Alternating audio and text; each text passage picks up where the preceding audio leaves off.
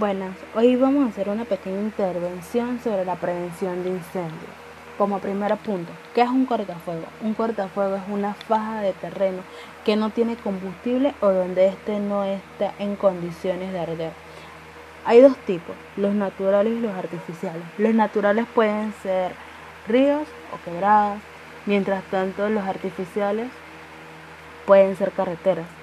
Estos impiden así que el fuego se siga propagando al carecer de combustible.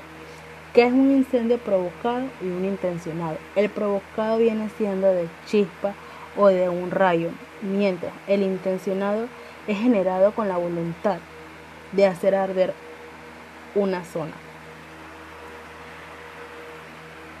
Explicar el rol en seguridad y salud ocupacional respecto a la intervención de ciertas emergencias.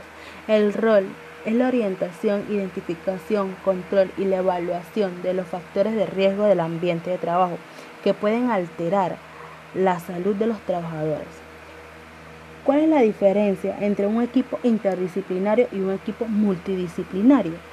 Que el equipo multidisciplinario involucra el conocimiento de varias disciplinas en la búsqueda del conocimiento, interés o desarrollo de habilidades en múltiples campos, mientras el interdisciplinario abarca aspectos de varias disciplinas, como habilidades y práctica de combinar e integrar actores, elementos y valores de múltiples áreas.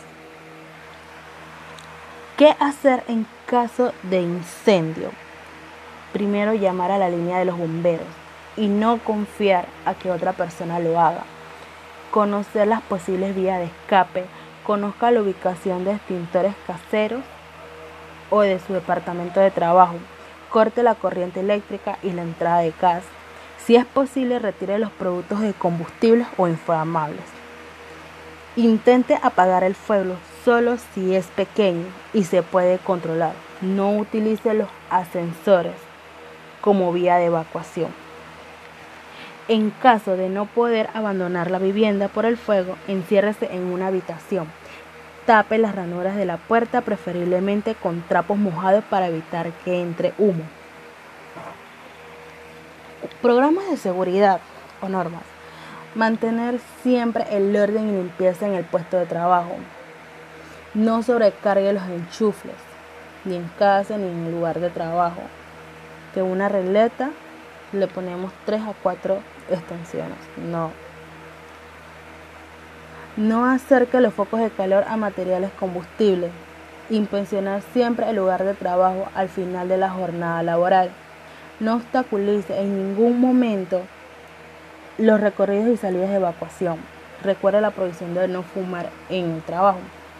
¿Qué rol tiene el licenciado de seguridad ocupacional en intervención de este tipo de accidentes? Velar por el cumplimiento de las medidas preventivas y detectar situaciones de riesgo ante su concreción en daños. Y recuerden, estamos en tiempos de pandemia actuales que vivimos y es obligatorio para todos usar mascarillas y caretas.